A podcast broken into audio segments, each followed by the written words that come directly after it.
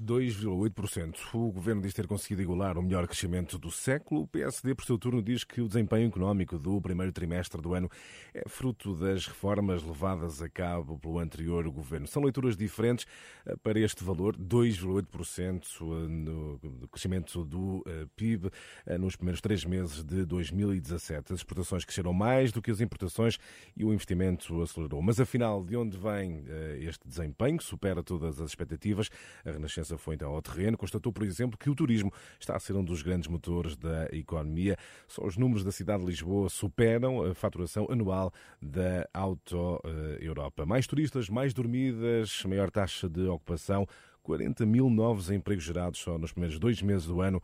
A reportagem é de João Carlos Malta.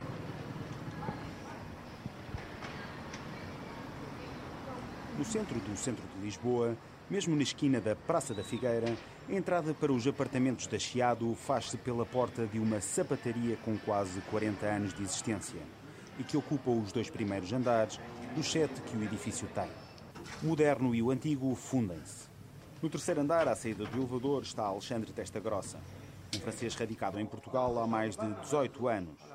É ele que lidera a Chiado, que naquele local tem 33 quartos. Em 2009, Alexandre, que durante muito tempo trabalhou na área da consultoria, quis mudar de vida e arriscou a solo.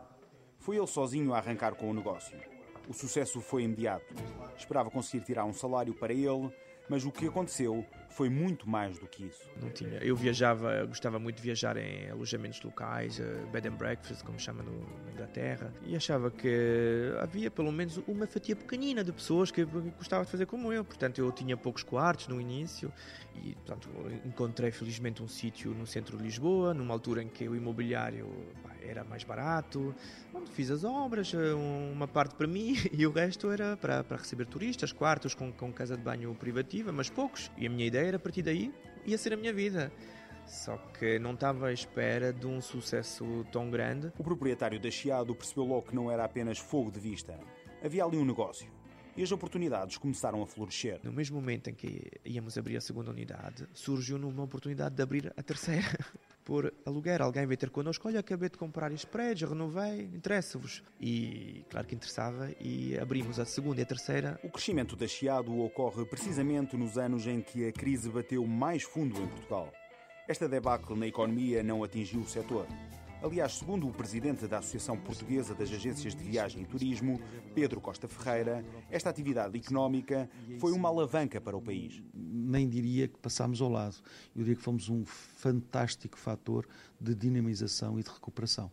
Eu vejo que quando se fala em turismo, entrada de estrangeiros. Não apenas estamos a falar de um, um setor que não é muito capital intensivo e, portanto, quando há dinâmica, há aumento de emprego e como nós precisávamos resolver problemas de desemprego. Por outro lado, estamos a falar de exportações e como nós precisávamos resolver problemas de déficit. A ideia de que o turismo contribui para a saúde da economia portuguesa, mas não depende dela para crescer, é partilhada por Alexandre Testa Grossa. Agora que Portugal registrou a maior subida trimestral do PIB dos últimos 10 anos, com um crescimento de 2,8%, o número de clientes portugueses não registrou grande alteração. Em Lisboa, diria menos de, menos de meio por cento. No Porto, mais. No Porto temos 3 ou 4% de clientes portugueses que vêm do, vêm, vêm do sul do país, mas nós, eh, de facto, a nossa clientela principal é a clientela, a clientela estrangeira. Pedro Costa Ferreira fornece os valores que são sinónimo da importância do turismo e perspectiva o futuro. Eu diria até que se aproximará dos 8% do PIB e se calhar dos 10% da população emprego. Significa que é provavelmente o setor mais importante. Eh, se nós compararmos as receitas turísticas só da região de Lisboa, elas são várias vezes as receitas da Auto Europa, que é sempre, eh, enfim, com todo o respeito pela Auto Europa, que é uma espécie de ícone das exportações portuguesas, mas para, para pôr a dimensão das coisas. De facto, o setor é provavelmente neste momento o maior setor, eh, mas não apenas o maior setor. Volto a dizer, é um setor, sendo o maior, ou o mais importante, ou o mais dinâmico, está assente numa parte, num facto muito importante, está assente em exportações. Eh, quando cresce, origina emprego, segundo fator importante. E o terceiro fator importante é que é expectável que continue a crescer, porque a procura mundial turística continua a crescer. Uh, 3 ponto qualquer coisa por cento em média mundialmente.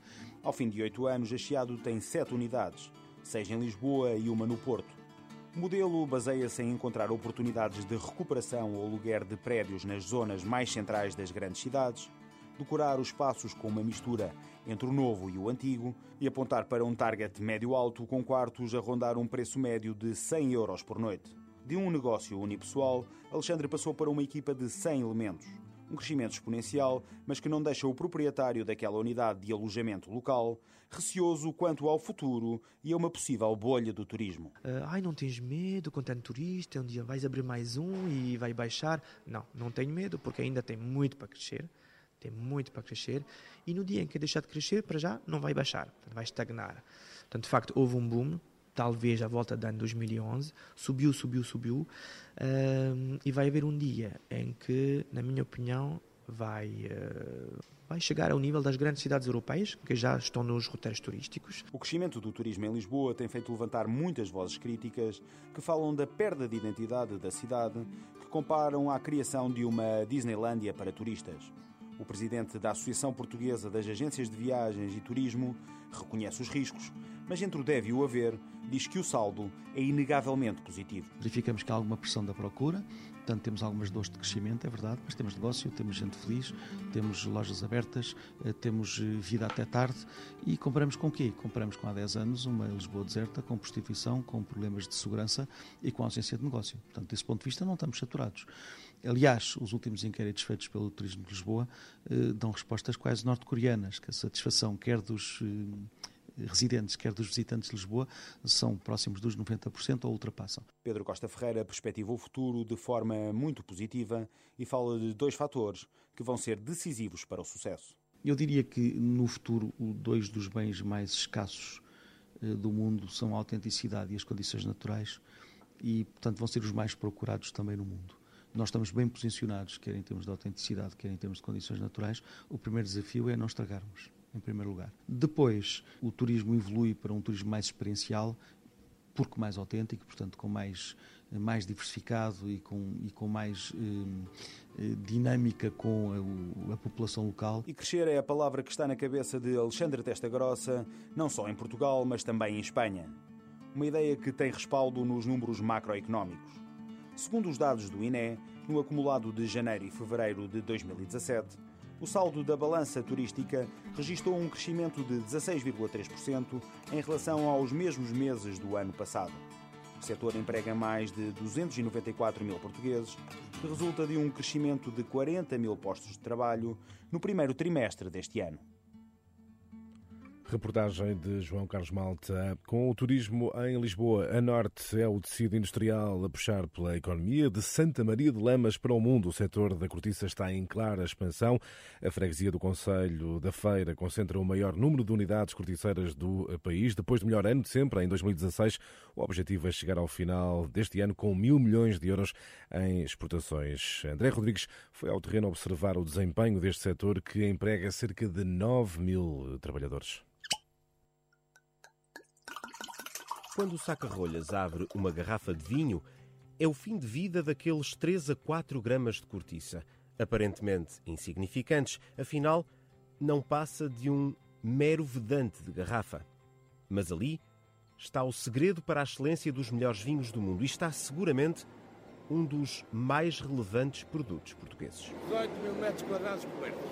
18 mil metros quadrados cobertos. Quantos, quantas pessoas trabalham aqui? 104. 104? José Carlos Faria é o diretor-geral da António Almeida, uma das referências exportadoras do setor da cortiça. Pega num traço e, e broca.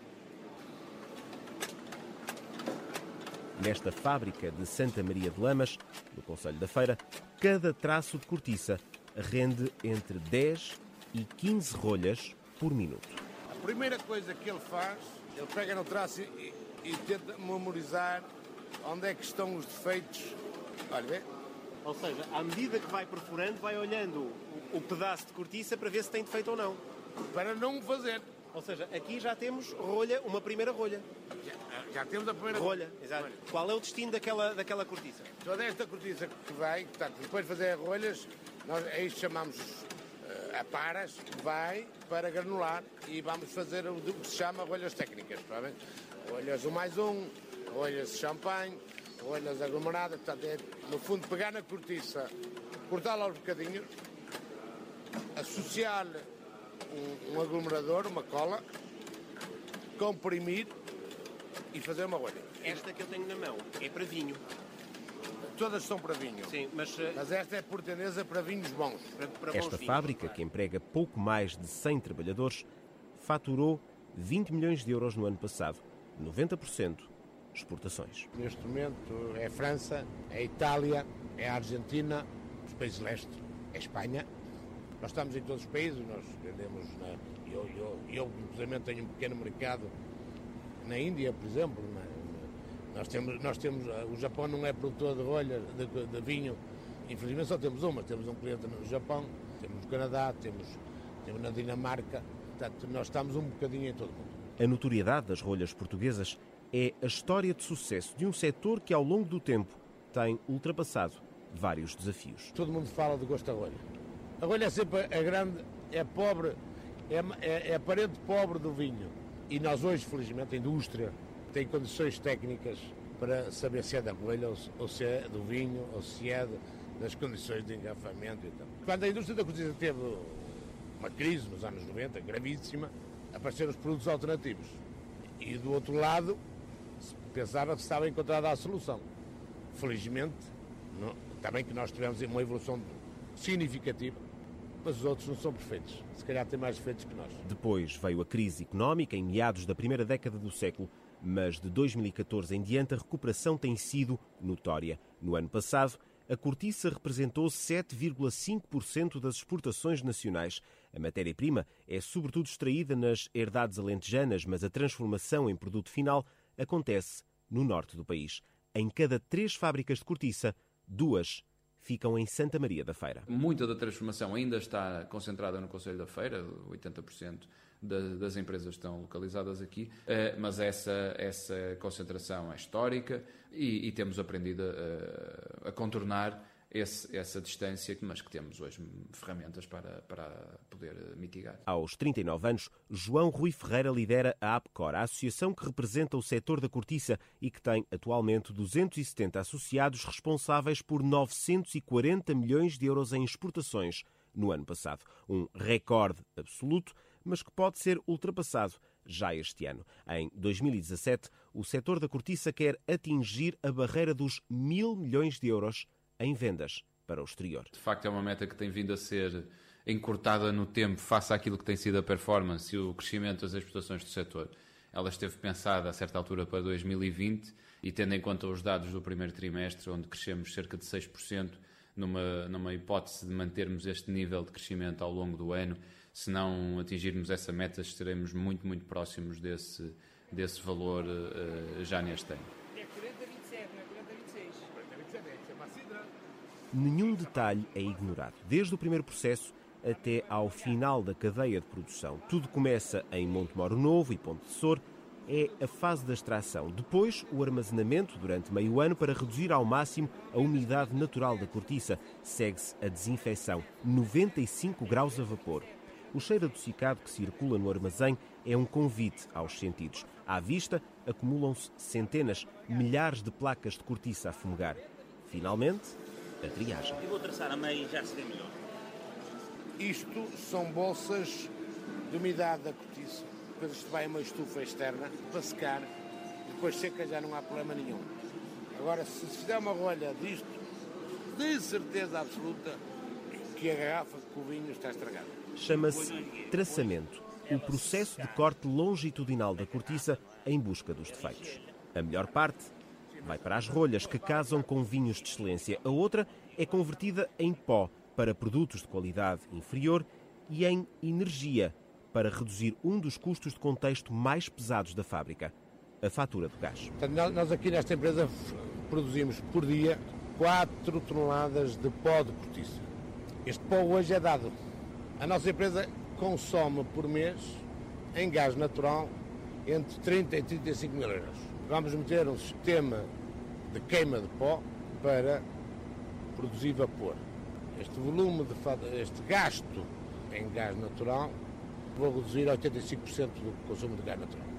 Aí está outra das faces da inovação associada à cortiça, um setor que o presidente da APCOR classifica como um dos maiores embaixadores da sustentabilidade e que é líder destacado, pelo menos no negócio das rolhas. Sete em cada dez garrafas no mundo optam por uma, uma rolha de cortiça, portanto, é aqui claramente o um mundo onde somos líderes.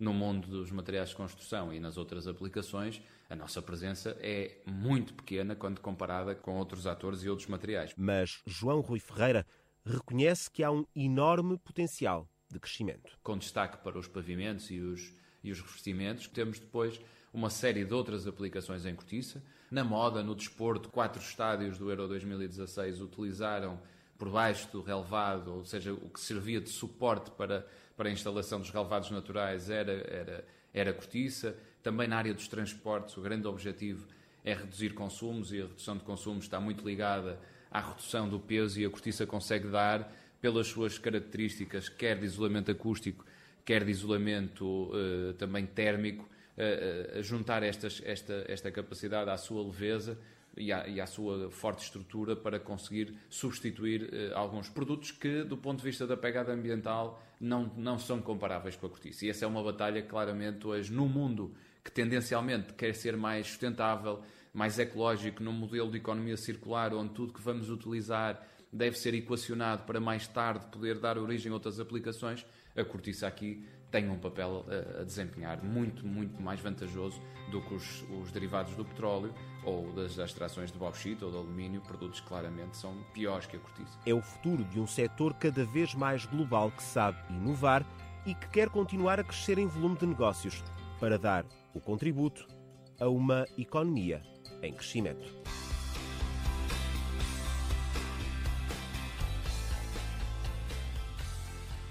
Reportagem de André Rodrigues e o testemunho da ambição do setor da cortiça, que soma recordes sucessivos de exportações, é um bom exemplo, acho que, do contributo da indústria para o crescimento do país, recorde 2,8% no primeiro trimestre. É, precisamos muito disso. Obrigado, Sérgio. Até já.